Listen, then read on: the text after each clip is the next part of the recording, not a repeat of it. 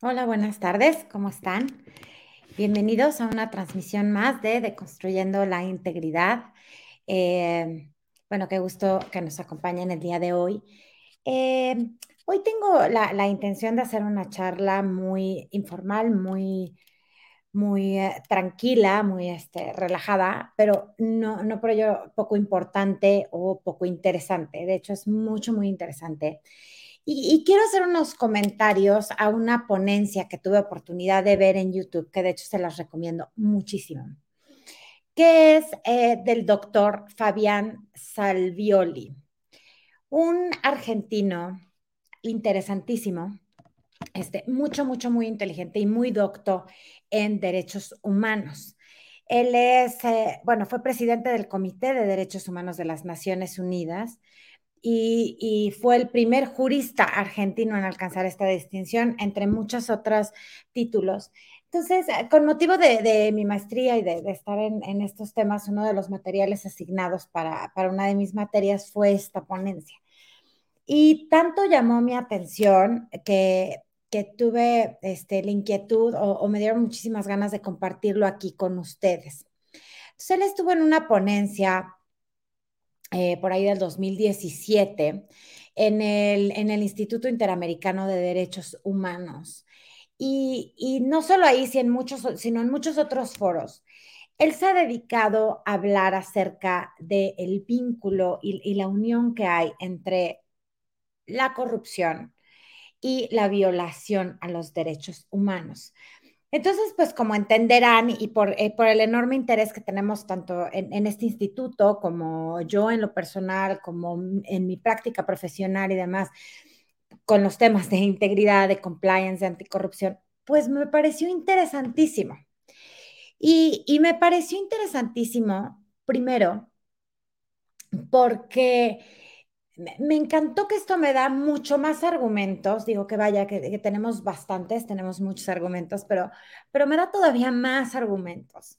Para, para darle el peso y la gravedad y la relevancia que tiene eh, eh, la corrupción en cualquier país en cualquier entidad de gobierno, en cualquier instancia gubernamental, en el Poder Judicial. o sea, la, relevancia que tiene la, corrupción, porque creo que, vivimos subestimándola una, una y otra vez. Y desafortunadamente, sin que yo me vaya a meter en esos temas, pero desde mi perspectiva, este, justamente en, en esta administración creo que se ha desprestigiado mucho el tema, o sea, se le ha dado mucha ligereza, no obstante pareciera o se dice que es la bandera de, este gobierno, la verdad es que ha sido tan incongruente que creo que le está quitando ese valor y esa relevancia al tema de la corrupción. Entonces, de ahí que me haya parecido tan y tan importante y tan eh, profundo y, útil este, esta ponencia de, del doctor Salvioli, que insisto e insistiré, por favor, en cuanto tengan oportunidad, búsquenlo. Se llama algo así como Sistema Interamericano de Derechos Humanos o busquen este, el, el nombre del ponente el doctor Fabián Salvioli y, lo van a encontrar. Y también es muy relevante que, insista mucho en que estoy tomando los comentarios de ahí que voy a comentar al respecto, porque obviamente en algunos momentos, no textualmente, pero lo estaré citando. Pero vaya, voy a hablar de lo que él habló y solo voy a comentar al respecto, ¿ok? En primer, eh, o como él arranca, es, muy interesante porque él dice que divide su charla en cuatro partes, que hubo ahí, si, tienen la oportunidad de verla, verán que es clara la primera parte, clara la segunda parte, medio clara la tercera, pero ya no entendí cuál era la cuarta. Creo que ya no, le, no lo deja tan claro la división a, esa cuarta parte. Pero bueno, el primer elemento o, o, lo primero que se detiene a analizar para empezar a hablar de derechos humanos, derechos humanos y corrupción, que me pareció interesantísimo, fue que empieza a contrastar a, las, a dos formas de gobierno, ¿no? O, empieza a, a, contrastar la dictadura con la democracia, ¿no?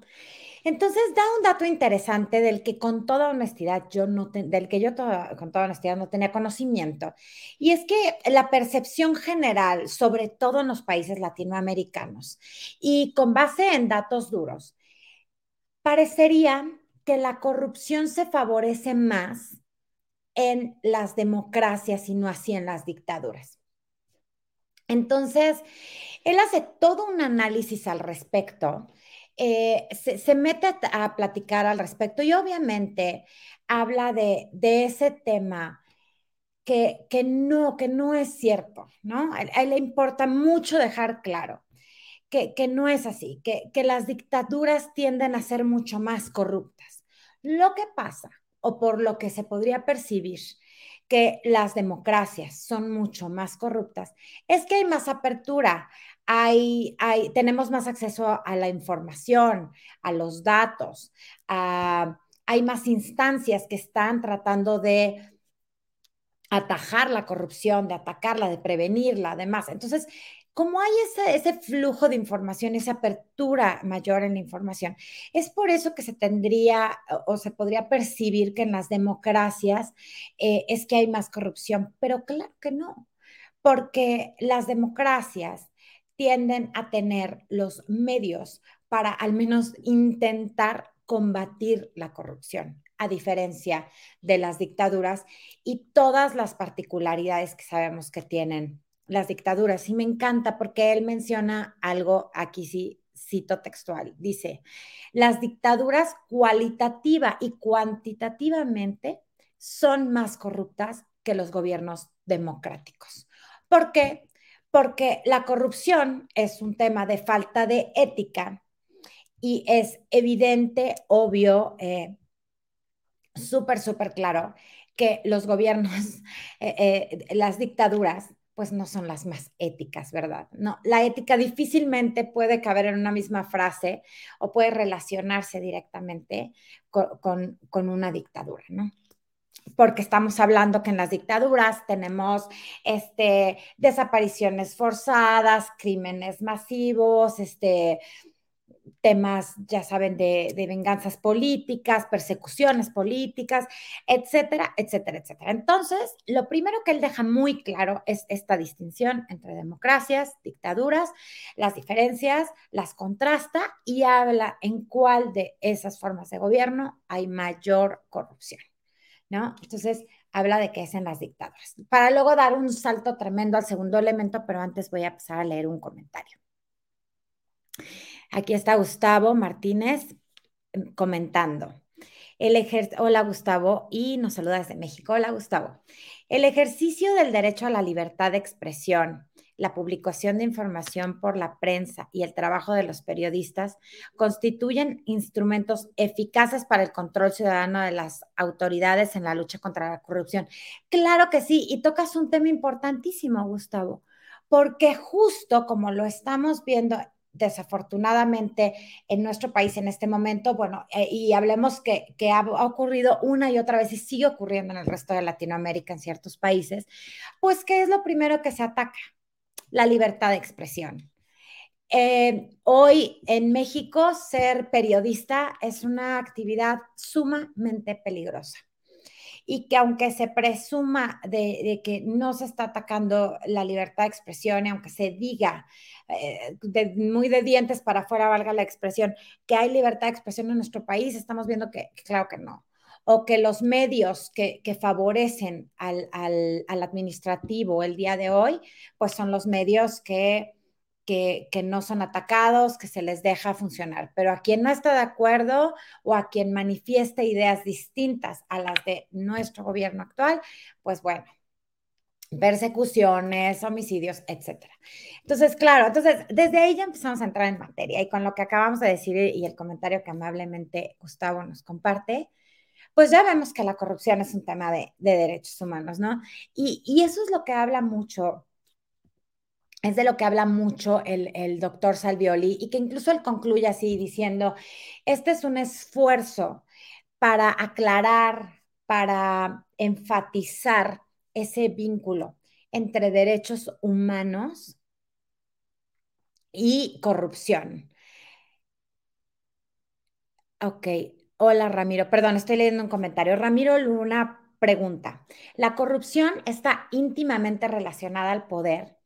Mira, creo que el poder favorece a la corrupción. Es decir, la corrupción es obtener, bueno, lo vamos a ver ahorita, voy a hablar de incluso de desvío de recursos, pago con sobreprecios, etcétera. Pero la corrupción ocurre cuando un oficial de gobierno, una persona que está en el servicio público, en, alguna de las instancias este, gubernamentales, pues obtiene un beneficio al que no, no tenía derecho, ¿no?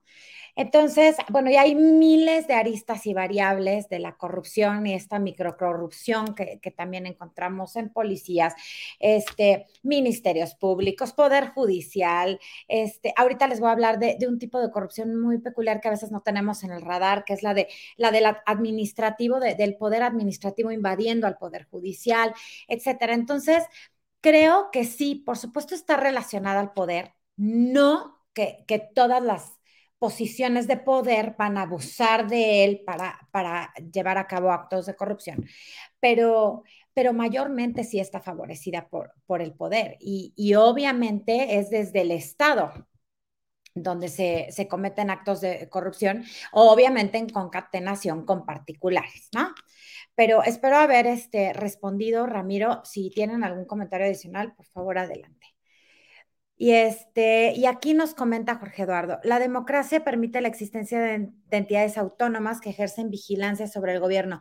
Totalmente. Y, gracias, Jorge, por, por, la aportación, porque complementas muy bien.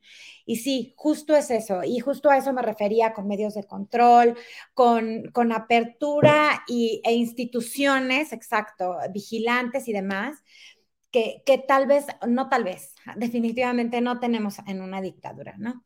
Entonces, bueno, este, voy a avanzar tantito, ahorita si hay más comentarios, regresamos para allá. Entonces, vamos a, a lo que él menciona como, como un segundo elemento, o ya él empieza a entrar en materia.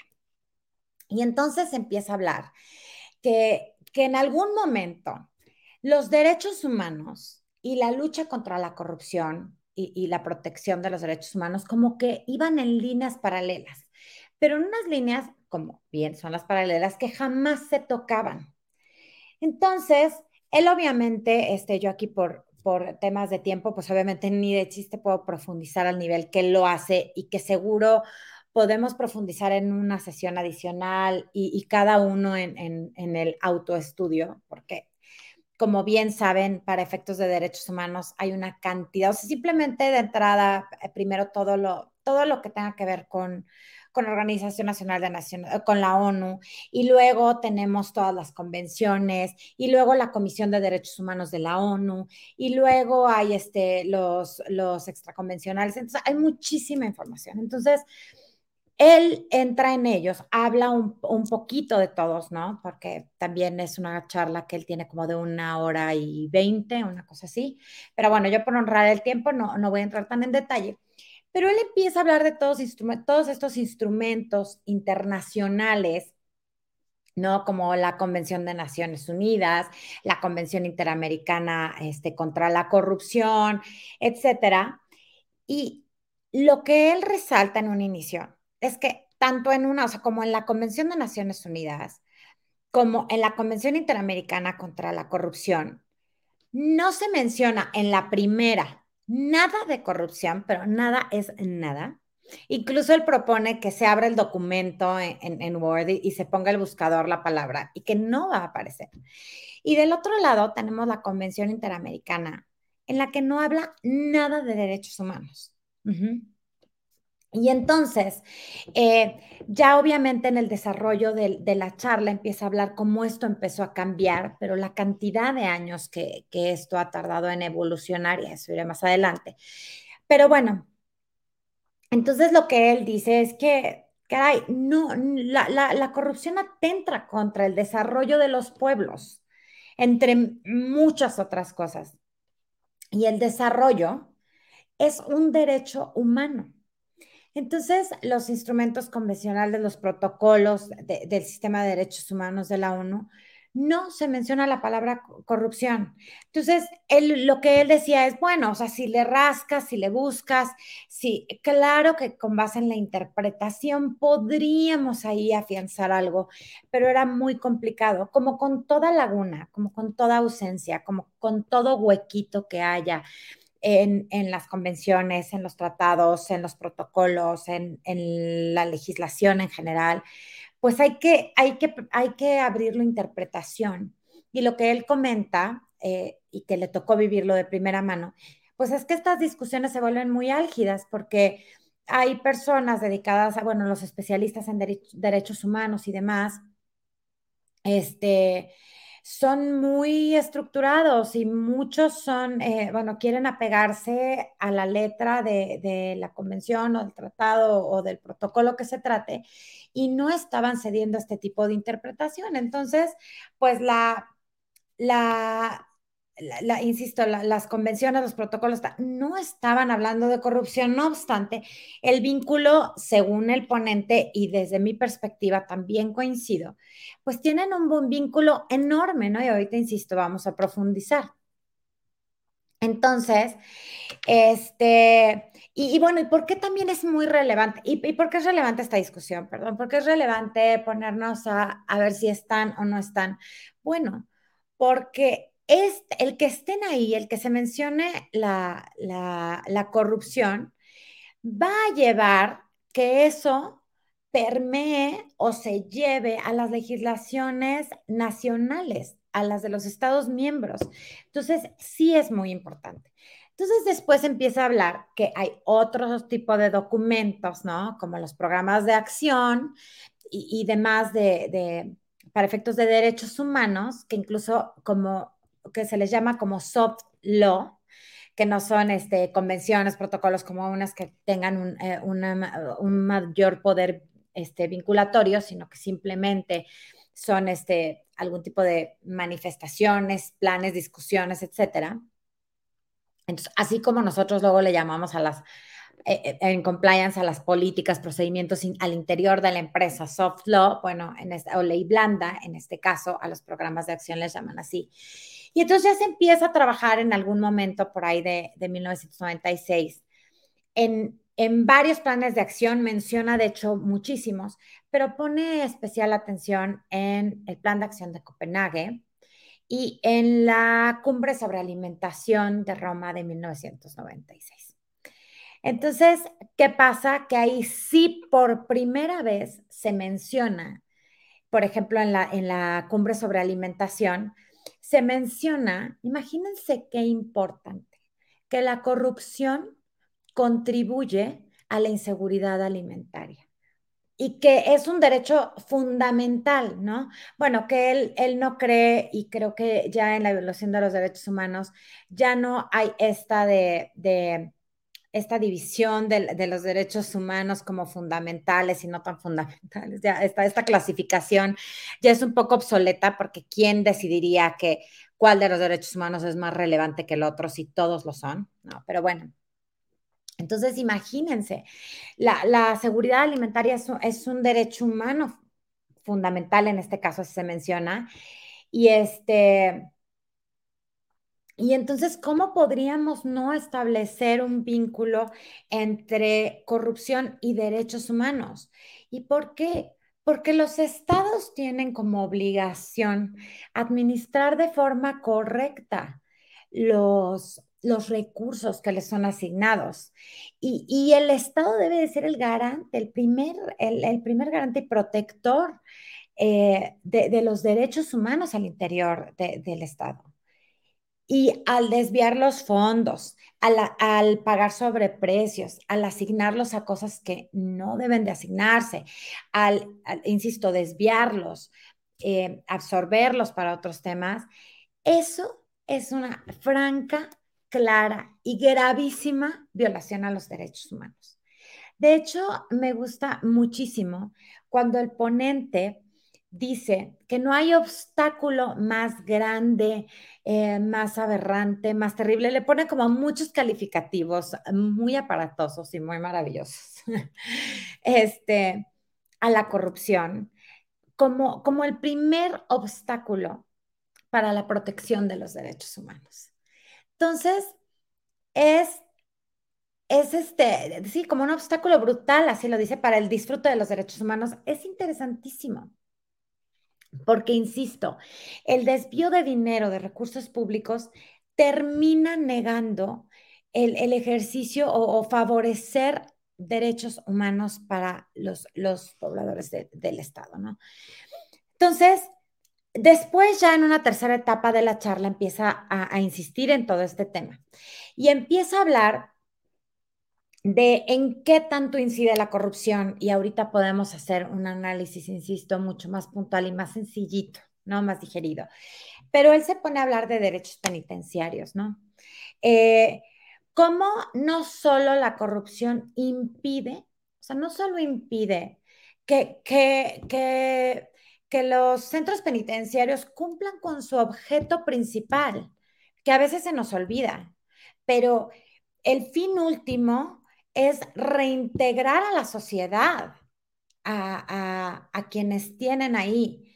Pero ¿cómo vamos a cumplir con ese objetivo? Con corrupción en los sistemas penitenciarios para donde la vean, por todos lados, por cualquier ángulo. Hay corrupción para entrar al penal, ¿no? O sea, para, para que me encierren, me refiero. O sea, hay corrupción en los procesos para, para que me detengan, para que me encierren, para que me condenen. Hay corrupción dentro de, de los centros penitenciarios, ¿no? Para que no me maten, para que no me peguen, para que yo tenga donde dormir, para que pueda ir al baño, para que me pueda bañar, para que pueda comer. o sea, hay corrupción todo el tiempo ahí, ¿no? Y hay quien obviamente accede a corrupción para poder incluso evadirse de sanciones de, de esta naturaleza. Entonces, ¿cómo, insisto, cómo no va a ser un tema grave el de la corrupción y seguimos, creo, subestimándolo y diciendo, ay, no pasa nada, es que todo mundo lo hace. Es que, pues así, es aquí. No, pues es que, perdón la expresión, y a los que nos escuchan en, en, el resto de Latinoamérica, tenemos una expresión en México que no me gusta para nada, pero así es, que dice que el que no tranza no avanza, ¿no? El que no hace trampa no avanza. Entonces, a veces incluso se, es mal visto quien, quien no se favorece de, de, algo así, o sea, de un puesto en gobierno, de tal, cuando podría hacerlo, ¿no? Entonces, es, es inaudito y de ahí que me encantó este tema, insisto, por esa posibilidad de, que entendamos la magnitud y hasta dónde puede escalar la, la corrupción, sus consecuencias y, y, que empecemos a ver la corrupción desde una perspectiva de, de derechos humanos, ¿no? Bueno, ¿contra qué más atenta todo esto? ¿O en qué más incide la corrupción? Bueno, en seguridad, el, derecho a seguridad de la, de la población, eh, este, lo que les decía de, atentar contra el, fin del sistema penal, que es la resocialización de las personas. Este, y bueno, después empieza a hablar de todo este protocolo de, los derechos económicos, sociales y culturales. Y también entra en el tema de, este, ¿cómo se llama? De los derechos políticos, de los derechos civiles. Entonces, es interesantísimo, insisto, cómo él insiste una y otra vez, cómo el, la corrupción es un impedimento para que, para que un pueblo florezca, para que su gente esté bien, ¿no? Habla de pagos de sobreprecios, insisto, de desvíos de recursos, de no hacer llegar los alimentos a donde deben de llegar, de no hacer llegar los medicamentos a donde deben llegar. Este, hace todo, todo un análisis al respecto, insisto, me parece interesantísimo. Y toco un tema, bueno, empieza a hablar acerca de muchos casos que ha resuelto la Corte Interamericana y demás, y cómo este, la Corte Interamericana o incluso la Comisión de Derechos Humanos de la que él formó parte durante muchos años y demás, cómo empiezan ya eh, a partir del, por ahí del 2006, 2000, ya a tener este, empiezan a incluir la corrupción en muchos documentos, en, insisto, en, en otros que son extraconvencionales, etcétera. Pero ya desde aquel entonces hasta hoy día, afortunadamente se habla fuertemente de corrupción en todos esos, de todos esos documentos, ¿no? Porque a, lo que les decía, incluso pone un caso ya para empezar a cerrar, habla de, de un caso que hubo en Brasil, de la Hacienda Verde o algo así se llama el caso, que es interesantísimo y bueno, en, resumen era un caso de, que sí se condenó y que eh, al Estado por, violación a derechos humanos y, hablaba de, este, esclavitud moderna, ¿no? Y, y es muy relevante porque, insisto, creo que cuando alguien piensa en cometer un acto de corrupción, de la, de la mini corrupción, esa de, las pequeñas corrupciones, que claro que no son pequeñas y claro que son relevantísimas, de las que son muy del día a día y que subestimamos enormemente, como que nunca dimensionamos hasta dónde pueden escalar. Entonces, cuando hablo de esclavitud moderna, hablamos de trata de personas. Entonces, me encanta cuando el doctor dice que, que este tipo de cosas o sea, la trata de personas, pensemos. No puede ocurrir, o sea, sería imposible que ocurriera sin un fuerte apoyo del Estado o de la autoridad de que se trate. O sea, es decir, sin corrupción, estas cosas no tendrían forma de existir, ¿no? ¿Cómo me explico que haya toda una, eh, una, una disculpa, no conozco a profundidad el tema de, de Brasil, pero pensemos en cualquier planta que ha ocurrido, en cualquier centro de trabajo, en, donde tengan a gente trabajando nada, horas inhumanas, este, en condiciones inhumanas, etcétera, etcétera, etcétera, este, presionándolos de, formas eh, totalmente deleznables y demás. Eh, ¿Cómo me explico que eso pueda existir, que pueda operar toda una planta, que haya una infraestructura que eso ocurra sin, sin corrupción, ¿no? Totalmente en el sigilo, totalmente sin tener, obviamente, bueno, ya no digamos tener inscritos a los trabajadores en algún tema de, de seguridad social y demás. Pues claro que no. ¿Cómo es que eso ocurre? ¿Cómo ocurre? Corrupción. La única respuesta. Y así muchísimas cosas más igual o aún más graves. Insisto, piensen en, el tráfico de personas en todas sus vertientes. Eh, él habla incluso de los grupos más vulnerables, de migrantes, de mujeres, de cómo eh, no, somos, bueno, entre mujeres, migrantes, etcétera, son los grupos más vulnerables y más eh, proclives a que se violen sus derechos humanos. Entonces, vaya, es interesantísimo. Creo que hoy quería invitarlos a esta pequeñitita reflexión, invitarlos a, que vean esta ponencia o cualquier otra relacionada, que se echen un clavado. Eh, si eres compliance officer, si te dedicas a hablar acerca de compliance en general en tu día a día, si realmente lo practicas, si si quieres integrar compliance al interior de tu corporación, si incluso estás en una institución gubernamental, etcétera, y quieres saber más de esto, de verdad, creo que es nuestra responsabilidad llevarlo mucho más profundo, mucho más allá, ponernos a pensar en todo este tipo de cosas y sí hacerlo una materia más técnica, que no, que no pensemos que es algo que sí lo es, es un tema muy de negocio, sin duda, Compliance es un tema de negocios.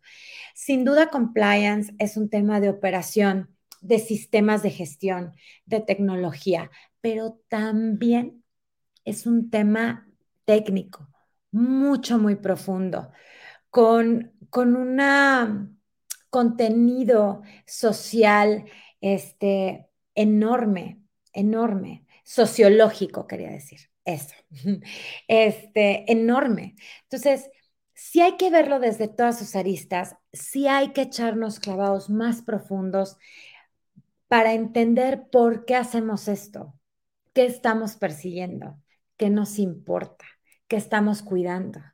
Y hoy me encanta pensar o me encanta dejarlos, uno, pensando en, wow, tengo que investigar mucho más a este respecto y si quieren, insisto, hacemos un programa posterior en el que hable todavía un poco más de esto, pero que se queden pensando, uf, tengo que investigar muchísimo más de esto, ¿no?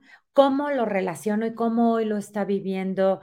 Este, la Comisión de la ONU, etcétera, etcétera. O sea, cómo la, la, Comisión Nacional de Derechos Humanos lo está viviendo, cómo en otros estados, en el resto de Latinoamérica, cómo lo estamos viviendo, cómo se está implementando al interior de las corporaciones, pero sobre todo que hoy no solo nos sintamos como, o sea, que, que, que nos sintamos más grandes por la labor tan grande que estamos haciendo, porque aparte somos garantes y protectores de los derechos humanos.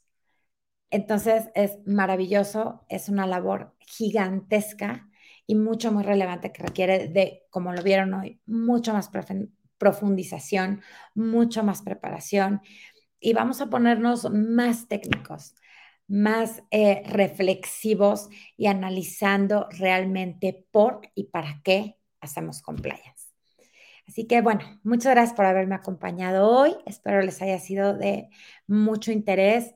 Eh, muchas gracias a los que nos hicieron favor de acompañarnos el día de hoy, a quienes lo van a ver después en una grabación, a nuestros patrocinadores, al instituto y su enorme esfuerzo por seguir haciendo estos temas cada vez más recurrentes, más comunes, más, eh, de, más accesibles a, a toda, a, a mucha más gente. ¿no? Entonces, muchísimas gracias, linda tarde, que estén muy bien, muchas gracias.